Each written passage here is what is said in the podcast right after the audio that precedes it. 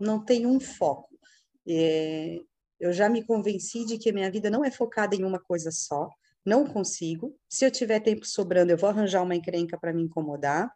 Então, a gente vive uma linda e feliz correria. Não adianta que isso não vai mudar e a gente é assim. E a gente gosta de ser assim.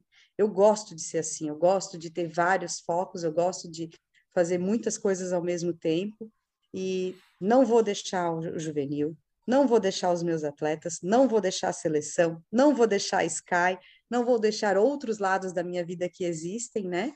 Minha família, lógico, é prioridade, mas é, eu acho que a gente tem uma capacidade tão absurda de oferecer tão mais que eu acho que ainda é pouco. Então dá para fazer, dá para se dedicar, dá para dá para viver tudo isso junto. Claro que tem momentos que a gente tem que dar uma descansada ou dar uma puxada, né? É, calma, vamos dar uma equilibrada, não pode atropelar as coisas, mas não vou deixar nada de lado. Não vai mudar. Vai continuar uma linda correria. O mais querido, o mais querido, o mais querido vai chegando. E o cara corre muito. E o cara tem um coração gigante.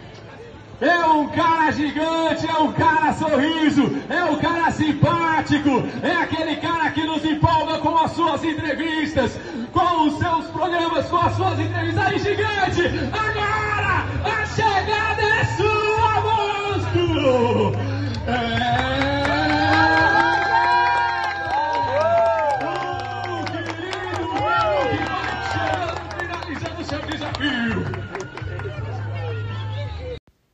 Fala, meus brutões! Sejam bem-vindos no outro lado, onde a gente vai explorando as trilhas vastas da sua mente, com que com duas penas e uma grande vantagem de correr. Ah, gente, muito obrigado, um grande abraço para o grande Rodrigo Dias, que... Não, essa cara, gente, vou te dar uma dica. Se você não está sentindo muito bem, se está meio triste, se está precisando ajuda, tipo, nossa, alguém fala uma coisa boa de você, um, uma dica para você. A única coisa que você tem que fazer, correr 104 quilômetros na montanha de Santa Catarina e chega lá e para te receber vai ser o melhor locutor do, do Brasil, cara. Esse cara vai ele foi recebendo todo mundo que, que fez a prova de Mons umas semanas atrás aí. E nossa, foi um prazer chegar na chegada com ele falando essas coisas boas. Tão simpático esse cara. Então, um abraço grande, Rodrigo.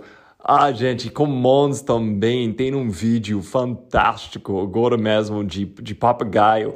Na verdade, é, é, pouquinho, é, porque eu tô dentro desse vídeo. Ele, o papagaio, que foi no, no podcast uns meses atrás, você pode achar lá. Oh, o papagaio passou a noite inteira com a gente nas trilhas da, do, da, da prova de 104 e até o, ele pegou um pouquinho da, da prova de 84 também, quilômetros. Mas ele foi seguindo os líderes da prova dos homens. Então foi muito, muito legal assistir. Eu fiz parte dessa história. Então para mim foi muito interessante porque, puxa, tem que falar papagaio. Eu achei, achei você estava me dando dicas tipo exclusivo, sabe? Eu achei eu estava recebendo notícia que ninguém estava recebendo, mas quando eu vi esse vídeo, eu vi ele estava dando notícia para todo mundo. Ele estava falando para Fantasma e Celinho em frente, quem estava rolando bem atrás, ele estava ajudando, ajudando, falando para Jefferson. E nossa, tem que ser assim, uai, mas eu achei eu estava mais especial, papagaio. Mas foi muito legal assistir esse vídeo. Para mim, para quem está muito nerd, muito fã do nosso esporte das montanhas, você vai gostar demais ganhar esse ponto de vista de o que aconteceu durante a, a noite uh, na, lá nas montanhas de Santa Catarina. Santa Catarina, aquela noite do Mons, Mons 2022, que foi espetacular. falei sobre esse evento com Valmir no, no último episódio. Gente, quem mais está rolando? Tem tantas coisas rolando. Vídeos de Mons. Gente, em breve, episódio 2 do Supercopa Trail vai, vai, vai ser, ser no ar, gente. Gente tem mais um episódio saindo em breve sobre essa prova. Todas as distâncias, dessa vez falando com todos os campeões uh, dessa prova. E Gente, eu estou preparando para o 100 lá na Itália. Então, quem quer seguir, seguir disso, pode me seguir na Insta. Vou tentar colocar mais coisas lá. Tem mais notícias sobre isso saindo em breve, mas daqui um pouco eu vou pegar aquele avião para a Itália, o Gran Sasso. Vai rolar lá. E eu, eu sei tem tem tem mais nessa nossa galera da Brasil vai, vai representar aí. E, gente, estou animado. 100 milhas chegando. Eu, eu adoro essa distância. Mas, gente, hoje a gente vai falar com uma força atrás nosso esporte de trail, uma amante de trail, o grande Debra Vanderk. Gente, estava uma conversa muito legal para mim. A gente entra em muitos assuntos legais trabalho. Ah, desculpa, trabalho foda que ela faz. Ela faz tantas coisas. Ela é treinadora de Life Runners, treinadora da time uh, juvenil. Ela está treinadora da, do Sky Running. Ela foi lá na Europa, não, não uma vez, mas duas vezes só esse ano com o time juvenil e o time, o time mundial do, do Sky, lá na Espanha e depois lá na Itália. Ela vai organizando eventos, ela vai fazendo, ela vai treinando as melhores corredores do Brasil no Life Runners. Gente, se você não tem o prazer de conhecer Débora, uh, tomara que esse podcast vai te dar uma ideia, mas a próxima vez você está no evento do, do trail, vai lá dar um abraço para a Débora, porque ela é uma pessoa que você tem que conhecer. E, gente, ela dá muitas dicas e ela dá muito, muito, muitas coisas boas para quem quer participar mais no nosso esporte, que quer, tipo, dar, dar mais energia para o nosso esporte, ajudar mais. Ah, então, quem está interessado com isso, vai lá atrás dela, vai achar ela na Insta, manda uma mensagem para ela se quiser ajudar mais na sua cidade, se quer dicas de como você pode a, a ser tipo mais uma força no nosso esporte, porque ela ela está achando o caminho, ela pode te ajudar também. Gente, foi isso. Vamos em frente. Abraço forte. Débora, tudo bem? Seja bem-vindo no outro lado. Mais uma vez, você estava com, você tava com a gente viajando no outro lado. Sou tipo o quê? Não, foi um tempão atrás agora. Foi tipo abril. Já. Vá, faz tempo já, faz tempo.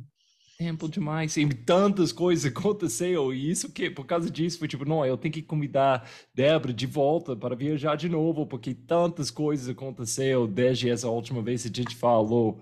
Mas, Débora, aqui, eu, eu quero com, com, começar um lugar. Eu estava falando umas semanas atrás com um atleta de, de Life Runners mais jovem, e eu estava lembrando aquela vez, a gente estava em Jaraguasca e estava vendo você lidando com essa galera, o time mais jovem do, do, do Life Runners. Eu, eu quero saber, Débora, onde você estava com essa, essa idade de 16, 17 anos? Como, como foi sua vida com essa idade? Sempre metida no esporte, sempre, sempre. Mesmo? Entre um esporte e o outro, eu acho que, olha, se tu for chutando os esportes, aí eu vou dizer, já experimentei, já treinei, já fiz, já vivi de tudo. Eu, eu nasci dentro de uma academia, minha mãe é educadora física e eu cresci dentro de uma academia. Então, a gente fazia com a, a os, os, bancos de academia, a gente fazia mesa e almoçava. A nossa vida foi dentro de, de, de, academia, dentro do esporte. Então, em qualquer idade que tu perguntar, eu, eu vou estar em algum esporte, ou jogando basquete, ou jogando handebol, capoeira, balé, tudo que tu imagina eu fiz. E eu fui treinadora de natação durante 20 anos. E mesmo? Ah. É mesmo. Aí, de, depois de um tempo, eu comecei a, a corrida, e, e aí, quando eu conheci o trail, eu acabei deixando tudo de lado e fui só para o trail. Só para trail hoje em dia. Mas é essa essa importância de esporte, você viu como como um jovem, você já estava vendo como o esporte tinha um papel grande na sua vida, mudou coisas para você? Você já estava vendo isso como um então, atividade física para mim, é, é, como pessoa, era como escovar o dente. Não existe a opção de fazer ou não fazer.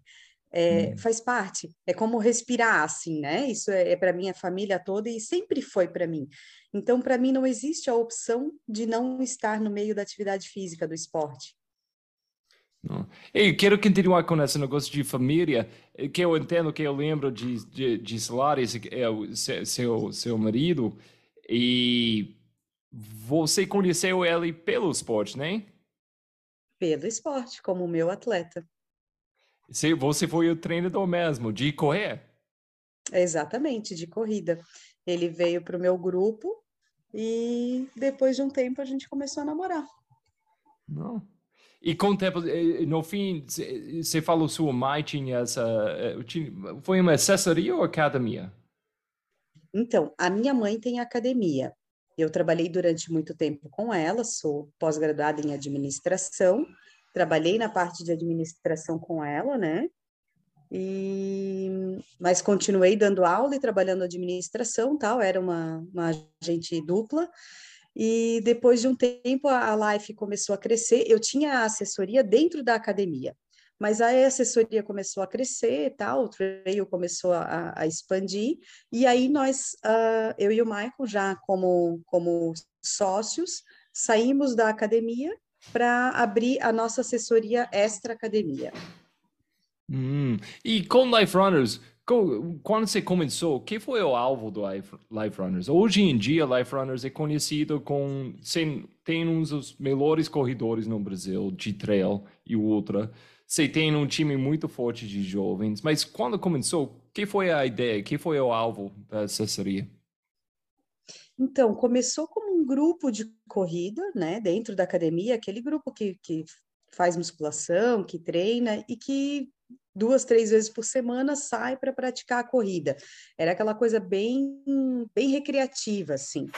E aí, uh, eu e o meu e um, um grande amigo meu, que é o Márcio Maciel, a gente começou a promover cursos, porque a gente queria melhorar uh, o nosso entendimento em treinamento, e a gente começou a promover cursos de, de treinamento de corrida para já é, a, aprender junto, né? E isso foi vindo para mim como treinadora a necessidade de, de, de, evoluir nesse sentido, de buscar mais conhecimento, é, cada vez mais expandir né, o, o, entendimento nesse mundo corrida, e até que eu realmente cheguei no trail, uma prova da TRC, foi uma primeira prova que a gente foi, a TRC tinha uma prova em Corupá, que foi, Isso foi uma qual? prova que... Meu Deus, eu sou péssima com datas acho que 2014 ou 2015 uhum. por aí. E aí eu mergulhei no trail e focamos cada vez mais para o treinamento, que é o que eu gosto mesmo. A, a prática, aquela prática de grupo, sem muito, é, é, muito foco em treinamento, ainda acontece, né? Mas o foco mais é o treinamento mesmo em busca de, de desempenho. E acabando com os melhores corredores do, do Brasil, uma coisa quando eu estava falando com o Solares, eu nem lembro foi dentro do podcast ou, fora do podcast. Uma coisa ele falou uma vez foi tipo, na verdade, isso às vezes não ajuda vocês, porque pessoas quase têm medo. É tipo, não, eu vou, eu vou, eu vou, eu vou, vou ser no mesmo time de, de Salinho. Sério? De fantasma? É, né, eu acho que não. Isso uhum. é, eu tenho que procurar outra assessoria mais de bebê e coisas assim. Sim. Mas, mas Pode falar. É engraçado porque quando a gente fala em desempenho, as pessoas acham que é alto rendimento. Uhum. E não uhum. é verdade, porque todo mundo que, que tem um desejo de melhorar o seu rendimento é rendimento, não é alto rendimento, é treinamento. Então, ah, eu corro 5K para 40 minutos, mas eu tenho vontade de baixar para 35 você tem que ter um treinamento correto para isso, senão você vai uhum. continuar correndo em 40 minutos para sempre. Então, uh, não tenham medo da gente, a gente não é assustador, um pouquinho só às vezes, mas no geral não. É, e tem isso, as pessoas chegam, ah, eu queria entrar para a assessoria de vocês, mas eu não vou dar conta de, de, de acompanhar, ou, meu, eu tenho que ser mais forte para. Não, não tem nada a ver com isso. A gente trabalha desde a iniciação do zero até realmente Celinho, Fantasma, Jaziele, Pati Honda, que é o alto rendimento, né? É, então, é, é, a busca de achar o melhor de si mesmo. Isso, é, para mim, isso, isso é a definição de esporte para mim, né? Tipo, essa busca de achar seu limite e puxar esse limite um pouquinho mais, um pouquinho mais, para isso. si mesmo e para com essa competição. Eu acho que até um ponto, um pouquinho de comparação é interessante. No, no, desde que é uma amizade, uma coisa saudável, e você está vendo, tipo, não, meu colega do, do, do minha assessoria, ele está indo bem, e ele está mais focado sim, do, do, que eu. Então, talvez sim. se eu fazer um pouquinho mais, eu, eu vou achar um pouquinho mais dentro. Então, esse lado eu acho que é muito importante, mas entrar um time e achar que você tem que treinar com os craques do time, é, eu, infelizmente as pessoas pensam assim, mas não é verdade. E esse lado é o parte que eu acho que é fenomenal que, que se faz com os melhores atletas de, de, no, no, no, Brasil de trail e ultra, e, mas de todas as idades. Esse lado de, de ter esse, o time jovem, quando começou isso e, e por quê? Então, é, foi na foi na Jaraguá Sky antes da pandemia, que foi a primeira edição dela, que a gente fez a primeira edição, inclusive, junto com a TRC, né? Lá foi a primeira vez que a gente teve contato com, com com todo esse lance do Sky mesmo, Sky Running Brasil, que antes estava com, com o Valmir, com o Tourinho, né? É, com outras pessoas que eu agora nem me recordo quem são, só lembro dos dois. É, e a gente teve na nossa prova seletiva, mas a gente ainda não tinha contato com, com a Sky, é, com esse negócio de levar a gorizada para fora e tal, a gente não se envolvia muito com isso. E de repente, quando eu vi aquela, aquela garotada ali, eu adoro, eu sou apaixonada por esse trabalho com os jovens, eu adoro eles. Então, nossa, aquilo me brilhou o olho de um jeito, eu falei, não, eu também quero minhas crianças nesse, nessa, nessa brincadeira. E aí, depois da seletiva ali, entrou a pandemia tal, mas a gente, como live, a gente fez um, uma postagem procurando jovens que quisessem entrar para o time. E aí, nossa, a gente recebeu muitos e-mails de, de pessoas pedindo para de jovens pedindo para participar. Teve vídeos assim, de, teve uma menina de 12 anos, a Ana Clara, que ela falou, ela fez um vídeo para a gente falando que ela ia ser muito esforçada, que ela queria muito que aceitassem ela. Gente, foi maravilhoso assim. Então a gente recebeu e veio um menino, o nome dele é Alex. Até hoje ele treina comigo, já está quase três anos comigo que eu chamo ele de chefe Alex e ele fica bravo. Que ele é um menino de passa quatro. Hoje ele tem 21 anos, se não me engano, ou 22, por aí. É, e ele começou através, ele começou a treinar comigo e através dele começou a vir a, a, a, minha turminha de passa quatro. Eu tenho vários atletas de passa quatro Uhum. É uma turma que é tanto do juvenil quanto da equipe jovem, que eu digo que depois que passou 24, a equipe jovem, que a gente chama, né? E ele foi trazendo outros meninos para mim que hoje formam, assim, um, uma família. O juvenil é, um, é uma paixão, eu sou apaixonada por eles. Adoro trabalhar com eles e espero que cresça muito, assim, se pudesse eu teria muitos, muitos, muitos. Claro, a gente não consegue abraçar tudo, né? Mas é um, é um time muito gostoso de trabalhar. E com o juvenil, você já fez quantas viagens com eles? Porque isso é uma coisa, acho que é fenomenal você que está fazendo. Quantas é. viagens você já fez com esse então, time de jovem? Como o juvenil. Com eles, a gente, é, a gente fez Cambotas, a gente fez a Jaraguá Skype, que foi pós-pandemia, que foi esse ano, né? Então foram duas viagens de prova e mais uh, o Mundial daí uh, em Andorra, né?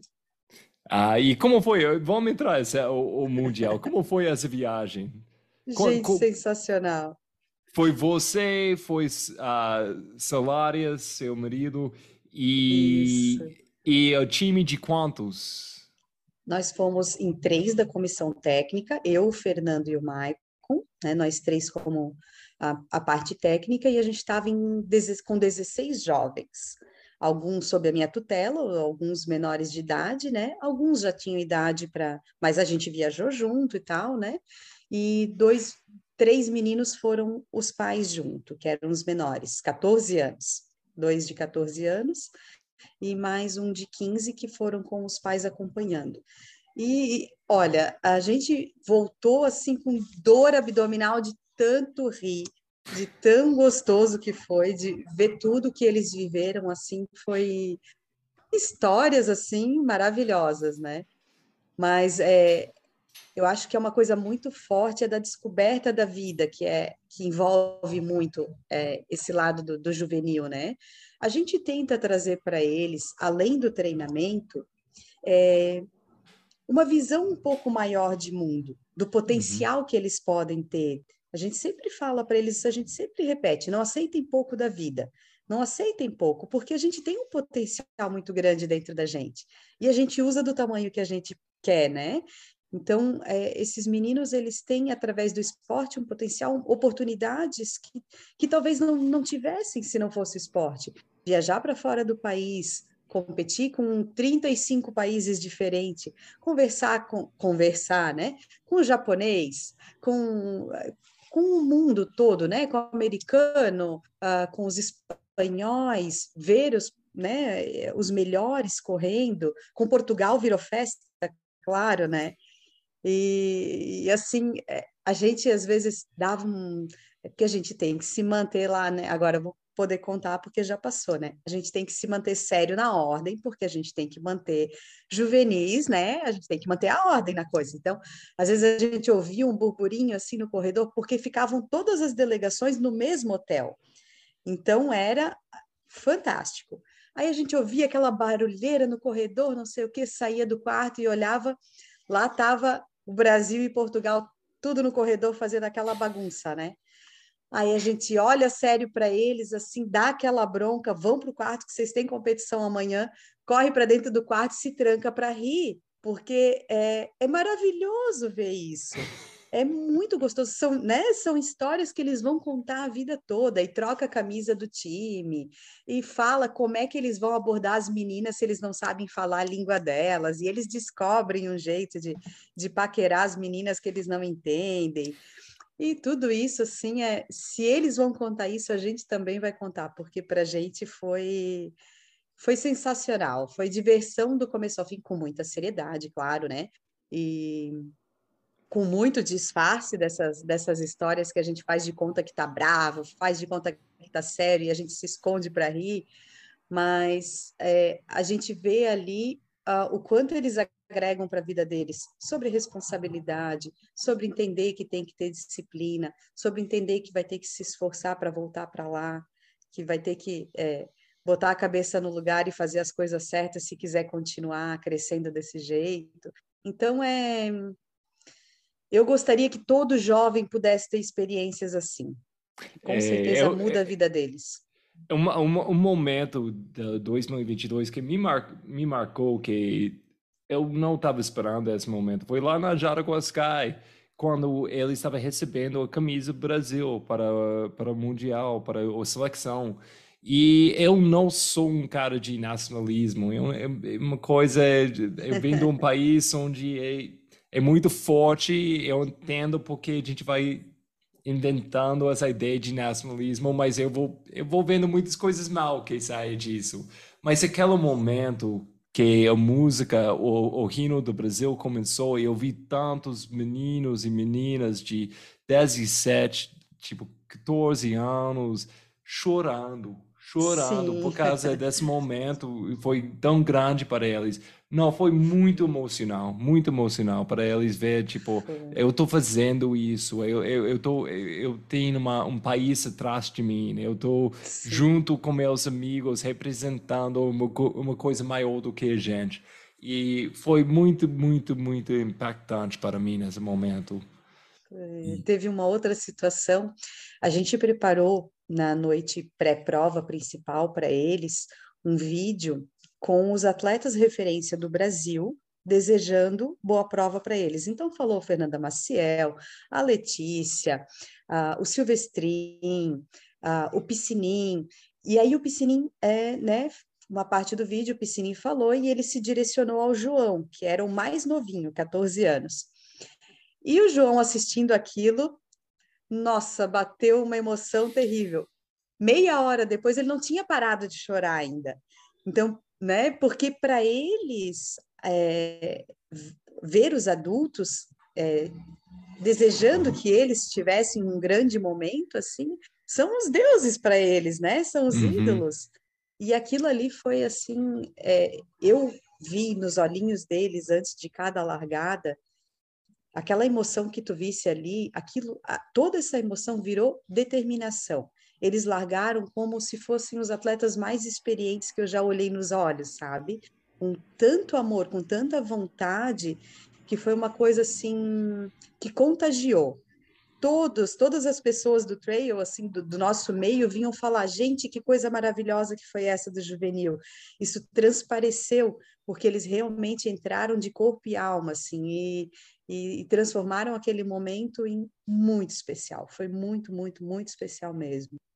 É, eu, eu posso falar como eu, nos Estados Unidos a gente tem programas de cross country para jovens faz parte da escola uhum. e eu fiz isso desde é, tipo eu comecei eu comecei a correr com meu pai com ele foi militar então eu comecei com nove anos eu achei foi muito legal ele estava fazendo essas voltas mas eu, quando eu entrei cross country, foi, foi uma coisa enorme na minha vida.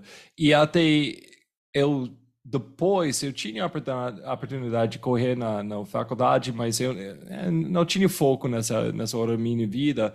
Mas ainda assim, essa, essa semente que que, que você falou foi, foi muito mais do que, do que correr. A gente viajou, a gente, a gente tinha vivência de vida juntos.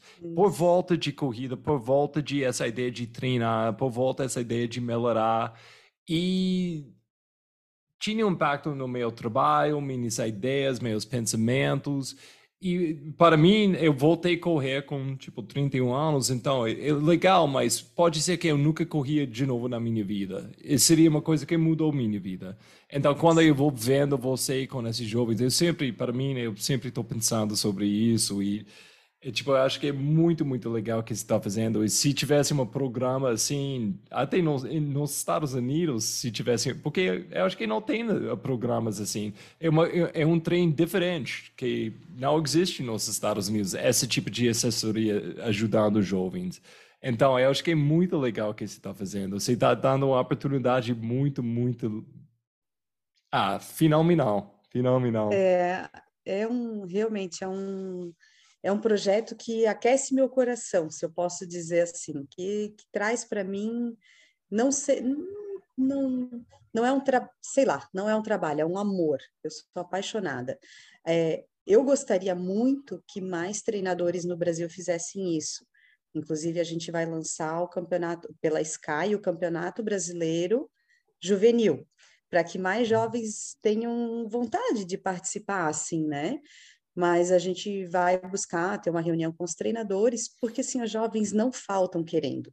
Eles não sabem uhum. como chegar até as assessorias, né? A gente vai tentar fazer uma campanha, uma abertura de, de caminhos assim para os treinadores que têm interesse em treinar jovens, é, fazer essa, essa ligação. Então, ah, vamos supor que esses jovens procurem a Sky e a gente direcionar para esses treinadores que têm interesse em, em, trabalhar isso, porque é online, é à distância mesmo, então você pode treinar em qualquer lugar, né? A gente tem atletas no, no Brasil inteiro, então faz parte, a gente tem que, tem que acompanhar isso, só a gente só precisa fazer essa ponte, levar esses jovens até esses treinadores para que realmente eles tenham um treinamento correto, e que possam estar nas provas certas, acompanhar, em alguns momentos encontrar com outros jovens, treinar junto, e aí eles vão, ainda que isso não vá para a vida toda, mas nesse momento de juventude é muito importante estar, na, estar no meio certo, né? É, e então, eu, eu ia guardar isso até o fim, mas eu acho que é importante, quem está ouvindo, que quer ajudar com um programa, assim, ou faz parte de um programa, assim, quais etapas eles podem tomar para chegar, tipo, para ajudar com esse processo? Pode ser um treinador, pode ser alguém que só quer contribuir. Quais, que se pode falar que eles podem fazer? Nossa, me chama no, me chama no, no direct, no WhatsApp, onde quiser. Uh, faço questão de auxiliar de todas as formas possíveis, assim. Quem está procurando jovens, eu acho os jovens. Se alguém está procurando treinador, também me procura que eu direciono para algum treinador, que isso a gente conhe... acaba conhecendo muita gente, né? Então sei que tem alguns treinadores já iniciando esse esse esse projeto também. O, o Wagner aqui de Floripa tem esse projeto. O me deu um branco agora um treinador, o próprio Bonato tem esse projeto, o Togumi tem esse projeto, o, o que eu estou tentando lembrar o nome agora me falhou, mas tem, tem do Rio de Janeiro, tem, tem muitos, muitos treinadores abrindo portas. Às vezes só o jovem não sabe como chegar, então no que eu puder ajudar, me chama que eu direciono. Então, mas tem que perguntar com os adultos, com os adultos, como você vai dividindo coisas com, com o Michael, com seu marido, que é outra parte da assessoria? Quando um atleta novo entra, você tem uma briga que vai ser o treinador? Como você vai A gente já disputou atleta, isso, isso é verdade. Sério? Mas, já, já, a gente já teve. É, tem, teve uma vez que ele chegou para mim e disse assim: Eu vou roubar um atleta teu. Ah, não! não, não, eu vou roubar um atleta teu, esse, esse tal. Tá, ok, eu aceito. Então aí a gente conversa com, com o atleta, olha, ele tá querendo te roubar, não sei o quê. Topa? Topo. Se eu não, se eu não encaixar, posso voltar? Pode voltar. Nunca volta. Encaixou, deu certo. Mas às vezes a gente tem algumas, um, algumas afinidades mesmo, isso acaba acontecendo, né? O rendimento feminino, por exemplo, tirando a parte Honda, que é do Maicon, o rendimento feminino acaba ficando mais comigo. E o rendimento masculino, mais com ele. E os jovens, mais comigo. Então, a gente tem algumas coisas assim, mães ah, grávidas comigo, mães logo pós-bebê é comigo, porque tem a parte de conexão mesmo, de experiência, né? E isso é bastante importante no treinamento. A gente tem uma relação muito próxima com os nossos atletas. Acaba, a, a gente acaba fazendo muito parte da vida dele, acaba sabendo muito. Então, essa troca de experiências, porque a gente sempre fala, é, nós somos atletas da vida real. A gente não trabalha, hoje não existe atleta profissional, né? Uhum. Infelizmente, a gente gostaria que alguns existissem, mas não existe. Então, uh, entender, ter esse lado empatia, essa conexão com a vida do, do atleta é muito importante para dar certo. Muito. A gente tem que considerar muitos fatores quando a gente fala em treinamento. E aí acaba algumas conexões que acontecem naturalmente, assim. Você vai ajudando uma outra, tipo, ah, dá uma olhada o que eu estou fazendo com essa atleta, você pode dar me dicas, você vai olhando juntos e trabalhando juntos assim, às vezes. Com certeza, muitas vezes. A gente sempre fala que a gente é um time, assim. O Maicon tem algumas habilidades absurdas com números que eu não tenho, e eu tenho algumas outras habilidades na questão é, de lesão, de avaliação de mecânica, que para ele, uh, eu complemento ele e ele me complementa. Então, a gente tem muito estudo de caso, e isso com os outros treinadores também, né? Porque a gente é um, é um, é um time hoje de cinco treinadores. Né? Então, o Guilherme, o Maicon, o Juliano, o Eduardo e eu. E, e a gente troca muita, muita informação. Estou com um atleta assim, o que, que vocês acham? Então, a gente busca solução para aquele atleta. Uh, normalmente, essa busca é no problema, ou para se mostrar quando o treino do atleta foi muito legal. Aí a gente se exibe. a gente compete, faz competição interna, em prova quem ganha mais troféu, tudo isso acontece nos bastidores. Posso, então, para Débora, o treinador, posso perguntar, normalmente quando pessoas vêm para você para ah, nem começar, mas continuar o treinamento, talvez ele já está correndo nas trilhas um, um tempão e eles tá vendo, tipo, não, eu preciso um treinador, mas ou eu já tenho, mas eu quero mudar. Quais são os, os entre aspas, problemas normais que, que se está vendo, o espaço mais hábil que eles podem melhorar, ou um, talvez um, um, conceitos que, tipo, errados que eles têm sobre treinamento? Então, é, a gente, o perfil do atleta que nos procura normalmente é esse, o atleta que corre trail, mas que corre sozinho e que, ah, eu vejo que agora eu estagnei, porque todo mundo quando começa tem uma melhora, você não estava treinando e começa a treinar sozinho, você melhora, natural. Uhum. Mas chega num estágio que você para de melhorar. E aí eles normalmente nos procuram. Então, uh, tem alguns uh, tabus assim dentro do, do, do trail que uh, a gente tem que quebrar isso com os treinos. Primeiro, a parte de avaliações, que é uma coisa que é muito importante, que o atleta que treina sozinho não, não tem isso, né? Só puxar aqui. É, e é um acompanhamento que a gente é bem chatinho assim em, em fazer a parte de avaliações, de entender o que que que, que falta para aquele atleta, e aí entra o Guilherme com, com maestria, né, que faz toda essa parte de avaliações para a gente, é, e a parte de entender que trail não é Desculpa, só... mas, mas e, e, e, avaliações, me dá, me dá uns exemplos. Tipo, é, ela está olhando na, na postura, avaliações de quê? Não, não é avaliação de mecânica. Isso também é importante, também faz parte, né? Mas avaliações eu digo de rendimento mesmo. Teste de mil, teste de cinco mil, teste de mil de subida, fazer a aplicação desses testes, entender o que, que o, qual é o potencial do atleta, o que, que falta para ele e qual o direcionamento do treinamento. Então, a gente aplica esses testes periodi periodicamente, né? E uh, direciona o treinamento para aquilo que ele precisa. Então, ele passa a ter um treinamento específico para as dificuldades dele. E aí ele começa a evoluir de uma forma muito boa, muito boa mesmo. E o outro tabu, que é uma coisa assim que está enraizado, né, e que muita gente traz, é acreditar que uh, o atleta de trail faz só longão, sempre uhum. lento, sempre parando para bater foto, sempre no ritmo dos amigos, e uh, acaba não desenvolvendo. A gente teve um vídeo essa semana de uma descida do Silvestrin que causou, né? É, hum. Ele estava na, na, prova de 55, mas fez uma descida alucinante ali na, na, na prova uhum. da Mons, né? É, não, parece que ele está fazendo aquelas descidas só para gravar. Sabe, Aquela, aquelas caras que, tipo, alguém falou go e ele foi embora e depois parou Isso. logo depois. É, não, Isso. sem dúvida. Não parece Isso. que ele está fazendo uma descida de, durante uma prova de 55. De jeito exatamente. nenhum. Exatamente.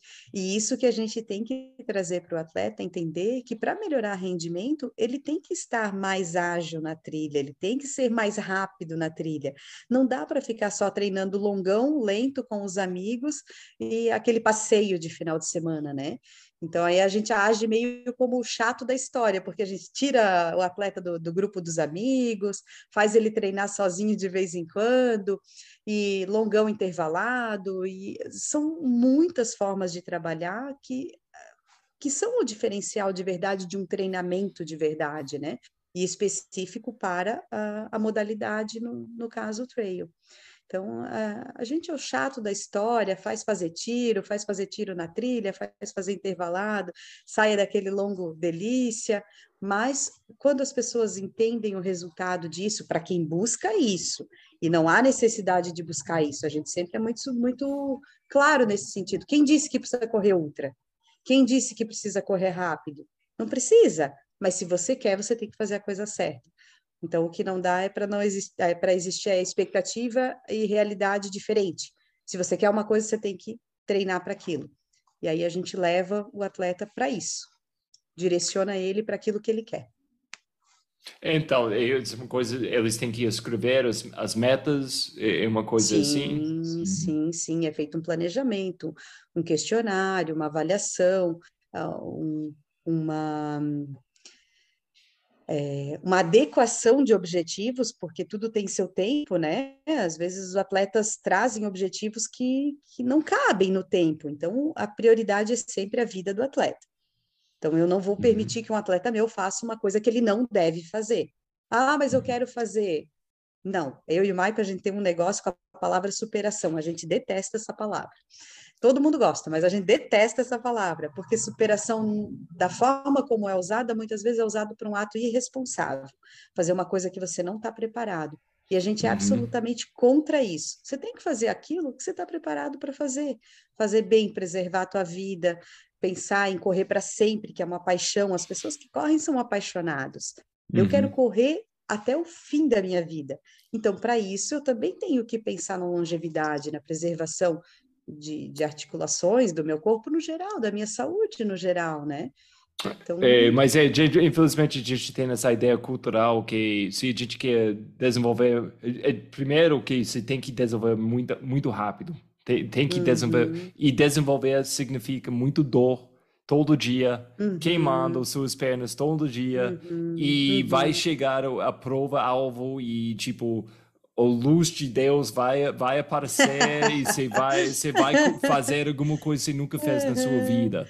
É tipo, e é uma grande erro que muitas pessoas têm, até eu, eu tinha isso muito tempo, mas e porque parece que você está aceitando alguma coisa menos quando você fala, tipo, eu vou correr dentro da minha capacidade. Eu vou mas a coisa que é segredo é eu vou treinar dentro da, da minha capacidade. Eu vou treinar todo dia com consistência. E isso vai desenvolver até uma performance que não é uma superação. Na hora é uma coisa, é, é, cabe bem dentro da sua realidade, mas é uma coisa um ano atrás você nunca sonhava você ia fazer. Sim, é tipo um ano sim. atrás você nunca imaginou. Mas na hora que você faz, você sabe que você tem essa capacidade. Então sim. eu acho que isso é uma coisa é, é um erro que até eu, eu fiz isso. Eu estava falando isso com meu treinador até essa semana, porque a gente estava falando rápido sobre Mons e essa prova que acabou de acontecer. Sim. E eu vou, tipo, para mim não foi a prova, tipo, não, foi brutão, eu tava queimando e tudo assim. Não, Sim. foi absurdamente, tipo, normal. Eu, tipo, ó, e quando eu olhei, fiz a comparação do ano passado, eu vou tipo, quando eu olhei no meu relógio fazendo a comparação de tempo durante a prova, eu tipo, puxa, eu tô tipo meia hora em frente do ano passado, eu tô muito relaxado e, e fácil. Eu foi fácil. Sim. Então, gente, eu, como meu treinador, a gente falando isso exatamente onde a gente tem que ser para tomar a próxima etapa agora.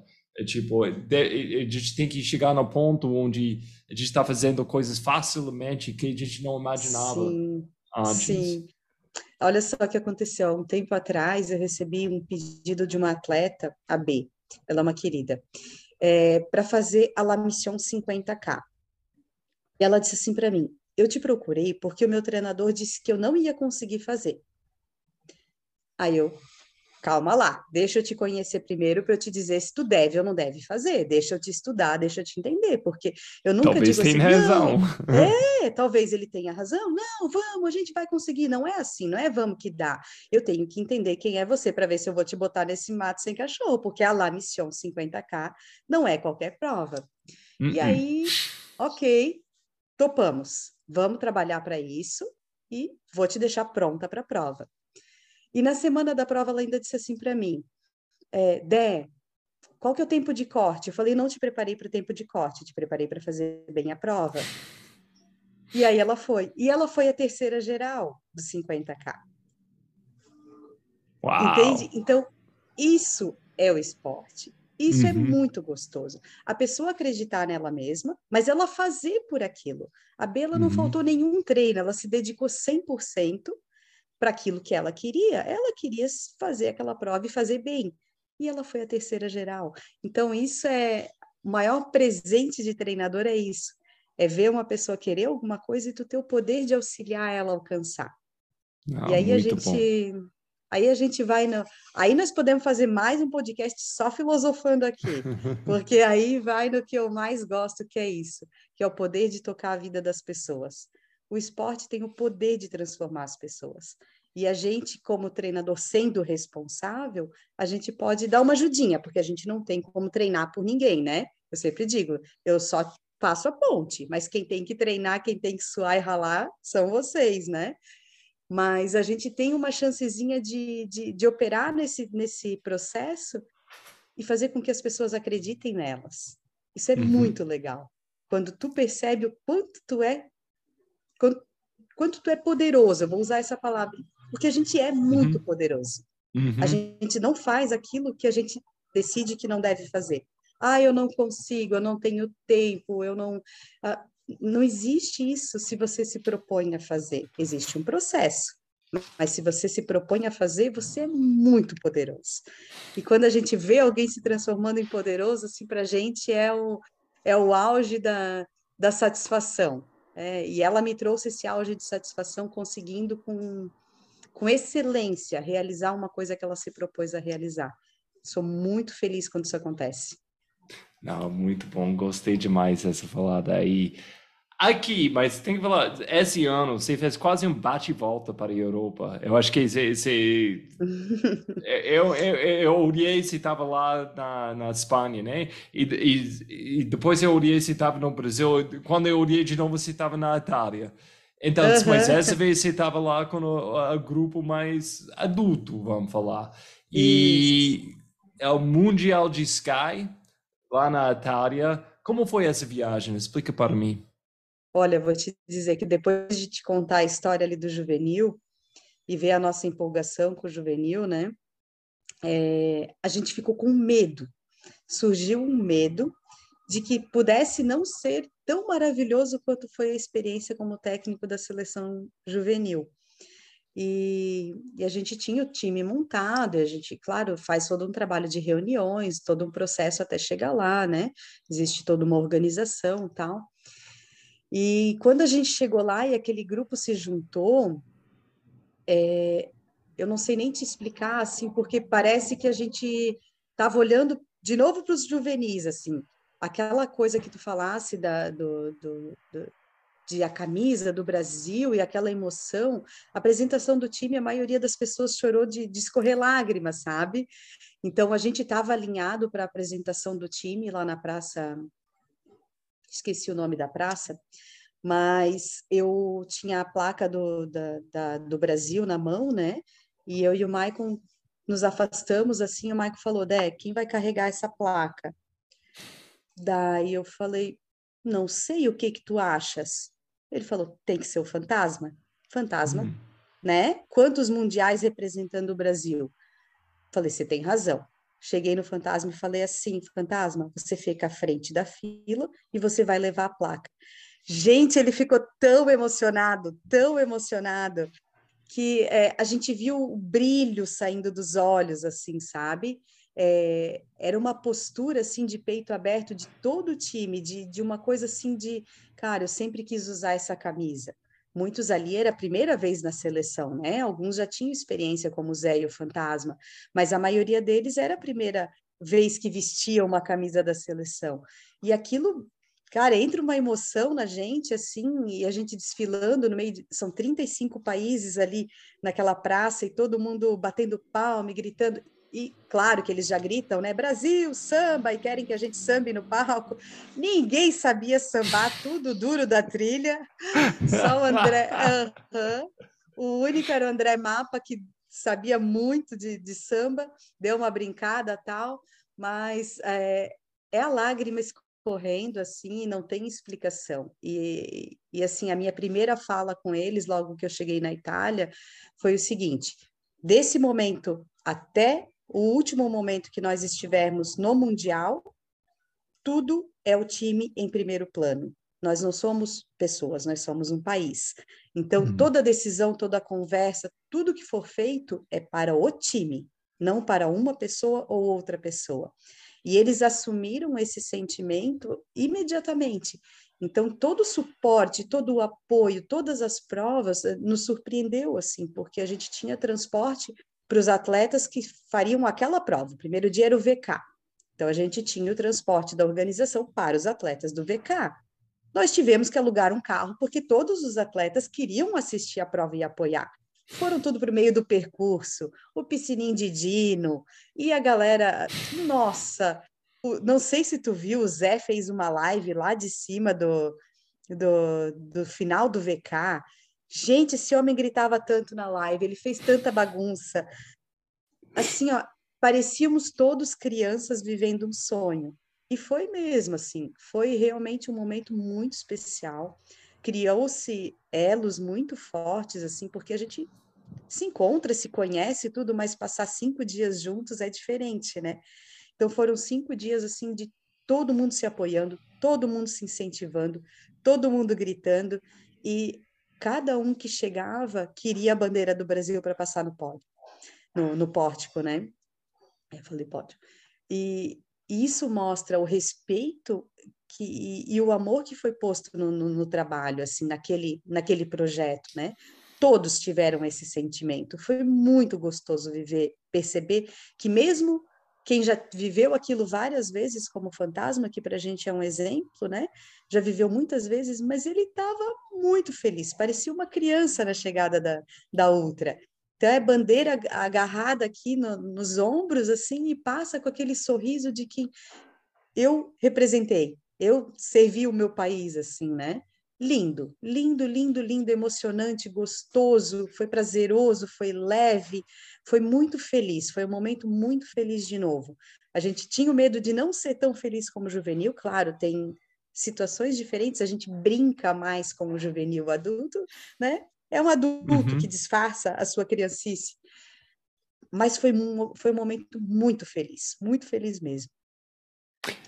Então, para fornecer esses momentos é muito trabalho, né? tipo, atrás tudo disso. É organizações, apoio, é, coisas que você tem que ir atrás. O que você está aprendendo com esse processo e que tem que crescer para ano que vem, 2024, 2026, para continuar, não só para continuar, mas para crescer essa uhum. essa plataforma para colocar nossos atletas é tipo uma coisa a gente tem que crescer skyrunning no Brasil mais a gente tem que ir atrás mais apoiadores de financeiro a gente criar tem que criar mais ah, uma associação ainda mais forte na sua quais tipos de coisas a gente tem que fazer então, Roger, a gente sempre fala assim: é, em algum momento a semente tem que ser plantada, mas normalmente quem planta não vai colher os frutos. Então, eu acho que uma coisa que a gente tem que ter consciência é que a gente tem que ter paciência no processo. Esse processo que iniciou agora com, com a gente, é, é, e com esses atletas que também foram para esse primeiro Mundial, é, é entender que tem que continuar alimentando, tem que ter a paciência de continuar alimentando e não não desanimar pela dificuldade que foi esse primeiro, sabe? A gente também, é, nossa, apanhamos um monte, tivemos que a, aprender a amarra muita coisa, assim. A, a Sky teve que aprender é, nessa, nessa questão organização, dar antecedência para os atletas, a, a seleção, a, a seletiva ser específica para aquela distância, que os atletas não sofram tanto, né? Antes era um ranking único, isso isso dificultou um pouco algumas execuções e a gente mudou. Então alguns padrões vão sendo mudados, mas essa, essa sementinha assim, ela está sendo regada dia a dia, sabe? Então é, tudo que a gente vem aprendendo, o que há de errado, a gente está tentando melhorar. O que deu certo, a gente está alimentando, assim. Então, é, eu acredito que ano que vem a equipe juvenil já vai conseguir viajar com um pouco mais de, de organização, uh, esperamos que um pouco mais de facilidade. A gente sabe que o trabalho de crescimento, de ser visto, uh, o grupo Sky, isso vai alimentar futuros patrocinadores, mas hoje a gente trabalha, todo mundo que trabalha na Sky é voluntário, todo mundo tira do bolso, pensando no futuro, pensando uhum. em algum momento a gente poder ter um projeto de lei de incentivo, ter mais camps para esses atletas se encontrarem e, e, treinarem, conseguir elevar o nível de todo mundo. Então, tem, tem muitas coisas que precisam ser feitas, mas que não dá para dar um passo grande, porque senão a gente não aguenta o tranco. Então, passinhos pequenos, mas uh, seguros. Passos pequenos, mas seguros e concretos. E eu vejo que, que baseado assim né, né, na, nessa organização, eu sei que vai melhorar a cada ano. Assim seja. e é, então, eu acho que vamos, vamos em frente, eu acho que ah, não, eu quero ficar com isso, porque eu acho que muitas pessoas de fora sempre vai olhando, não criticando, mas ah, olha, eles eles não têm, Brasil não tem para mandar os melhores, a gente não tem tem uma coisa que se quer tipo tem uma crítica que fica, tipo, atrás seu, seu ouvido, tipo, ah, eu, eu não gosto disso, vamos, vamos fechar essa ideia que se pode enf enfrentar? Aquela respirada, né? É, então, é, eu acho assim, todo mundo que se propõe a iniciar um projeto tem que estar tá certo de que vai ser criticado. Uhum. Aguentar o tranco, não adianta. É assim, se tu quiser que alguma coisa cresça, tem que aguentar as críticas. Ah, tem muitas pessoas que, uh, uh, quando eu fico brava, né, porque eu sou brava, então quando eu fico brava, eu, eu falo assim, pô, me mandar mensagem para ajudar no trabalho, ninguém manda, mas falar, fala. Então, uhum. isso às vezes a gente fica um pouco chateado, tal, mas isso faz parte, isso faz parte. Eu acho que o projeto, ele, ele trouxe muito mais resposta positiva para qualquer sentido que a gente pensar do que crítica. Então, não tenho nada para criticar, só acho assim: as pessoas podem fazer. Parem de dizer assim, ah, por que, que o governo não ajuda? Não, você pode ajudar. Você pode ajudar uhum. doando um tênis para um juvenil, você pode ajudar patrocinando, sua empresa pode patrocinar. Não, não dá para esperar que as coisas aconteçam. Se você, é só você que pode fazer, você não pode controlar nada que é externo. A gente não tem como controlar. Ah, o governo vai ajudar, não vai ajudar? Não importa quem não vai ajudar, eu quero saber quem vai ajudar. E isso a gente se propôs a fazer. Então, a gente se propôs a formar esse grupo, a levar esse grupo tirando do bolso, né? A gente é, tirou do bolso para viajar para o juvenil, tirou para.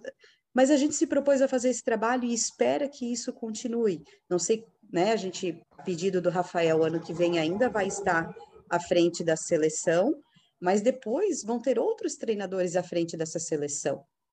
É, e a gente quer que isso continue, que outros, outros treinadores queiram o nosso lugar, que eles tenham tantos atletas desenvolvidos que eles mereçam esse lugar na seleção. Então, tem que ser assim, tem que ter gente querendo trabalhar, acreditando no, no, no projeto, no processo, e aguenta a crítica. Aguenta, porque senão não faz nada, ninguém faz nada. E assim vai. Não, perfeito. Gostei demais, gostei demais dessa aqui. Uma outra coisa que você está fazendo muito esse ano, você está organizando provas. E acho que é impressionante. Vocês têm três provas que você vai organizando, né? Três ou tem mais? Tem mais surpresas? Três provas. Três, Três, provas. Uhum. E mas com isso também, um pouquinho que você acabou de falar de ah, todo mundo faz, faz parte, todo mundo vai contribuindo. É uma coisa eu gosto muito de, de vocês, Solares, é vamos falar bem honesto, né? É, tipo, cada região tem tipo um dono, é, entre aspas, uhum. dentro da nossa muda de trail. E às, ve às vezes, infelizmente, o ego não deixa coisas mexer ou fluir o jeito que, que uh, o jeito que pode. Mas que é o dono de vocês e vocês são amigos de todo mundo. E vocês vão em frente com todo mundo. E você vai pressando todo mundo achando a, a melhor parte. Como se faz isso? Qual tipo de atitude você, você, você, você tinha que treinar isso? Ou uma coisa que você já tem naturalmente dentro de você? Então, Roger, eu acredito muito, muito, muito Ó, isso não é fácil, não é sempre que a gente mantém, não dá para ser é, hipócrita, né? Dizer que, que o tempo todo a gente é amor, mas a gente acredita muito nesse poder de, de amar, de, de, de somar, de, de procurar não ter problemas com ninguém, e a gente não tem mesmo. É, isso não quer dizer que seja sempre, mas a gente não tem problemas com não sei te dizer se hoje eu tenho problema com alguém, com algum relacionamento. E nisso a gente recebe muito mais do que oferece. Então a gente consegue viver uma vida mais leve nesse sentido mesmo, porque na vida a gente só leva o que a gente soma, né? Então, é, é, muito gostoso. Eu cheguei lá na Mons domingo, gente, eu abracei tanta gente e, uhum. e, é tão gostoso, não importa de qual assessoria que é, a gente tem amizade com quem ganha dos teus atletas, com quem perde dos teus atletas. Eu estava no palco do 104 e tinha um atleta que é o André, ele não é mais nosso atleta, e eu dei um abraço nele, porque a gente continua amigo, ele não é mais nosso atleta. E eu falei, você vai ser sempre nosso, brinquei com ele, né? É, mas deixou de ser nosso atleta, mas continua sendo nosso amigo. Então, cara, a vida dá tanta volta e a gente só tem a perder se a gente se afasta de algumas pessoas ou coisas ou aberturas, não tem porquê carregar coisas ruins, né? Então a gente tenta viver assim, tô dizendo a gente tenta porque ninguém, né, não, não existe estar tá sempre bem, mas a gente tenta viver com esse pensamento quando a gente se chateia, um se chateia e o outro dá uma chamada, assim, tipo, hoje foi esse dia, deu um abraço no Michael e diz, a gente só não pode mudar quem a gente é. Então, um fica puxando o outro para que a gente não esqueça de quem a gente acredita que é o certo, do que a gente acredita ser a, a forma certa de viver, né? E aí a gente se ajuda bastante. Então, esse ano, surgiu tantas coisas que você fez. Você, eh, entre, tipo, você entrou ano sabendo ia organizar provas. Mundial, talvez Sky, você entrou com uma ideia, mas eu, eu, eu vou postar, tinha muitas mudanças durante o ano que a gente nem ouviu, Sim. tipo, que, surpresas e tudo assim. Você está lidando com jovens, você está lidando com adultos, você está viajando pelo mundo. Sim. O resto desse ano, e, e, mais 2023, onde você gostaria de focar mais? Tem alguma coisa que você gostaria de. Não, eu quero focar a minha atenção muito mais aqui, quero ficar mais dedicado aqui. Não, não tem um foco. É, eu já me convenci de que a minha vida não é focada em uma coisa só não consigo. Se eu tiver tempo sobrando, eu vou arranjar uma encrenca para me incomodar. Então, a gente vive uma linda e feliz correria. Não adianta que isso não vai mudar e a gente é assim. E a gente gosta de ser assim. Eu gosto de ser assim, eu gosto de ter vários focos, eu gosto de fazer muitas coisas ao mesmo tempo e não vou deixar o juvenil, não vou deixar os meus atletas, não vou deixar a seleção, não vou deixar a Sky, não vou deixar outros lados da minha vida que existem, né? Minha família, lógico, é prioridade, mas é, eu acho que a gente tem uma capacidade tão absurda de oferecer tão mais que eu acho que ainda é pouco. Então dá para fazer, dá para se dedicar, dá para dá para viver tudo isso junto. Claro que tem momentos que a gente tem que dar uma descansada ou dar uma puxada, né? É, calma, vamos dar uma equilibrada, não pode atropelar as coisas, mas não vou deixar nada de lado. Não vai mudar. Vai continuar uma linda correria. Não, gostei demais, Débora. Débora, é, é, para mim, é, eu acho que a gente tocou muitas coisas legais. Eu aprendi muito viajando no outro lado com vocês. Tem alguma coisa mais que você quer compartilhar? Olha, me pegou de surpresa no compartilhar. Espero que a gente continue compartilhando momentos, que a gente se encontre por aí toda vez que a gente se encontra, que eu encontro você, é sempre muito gostoso, sempre muito bom, muito carinhoso estar, né? Quando a gente se encontra.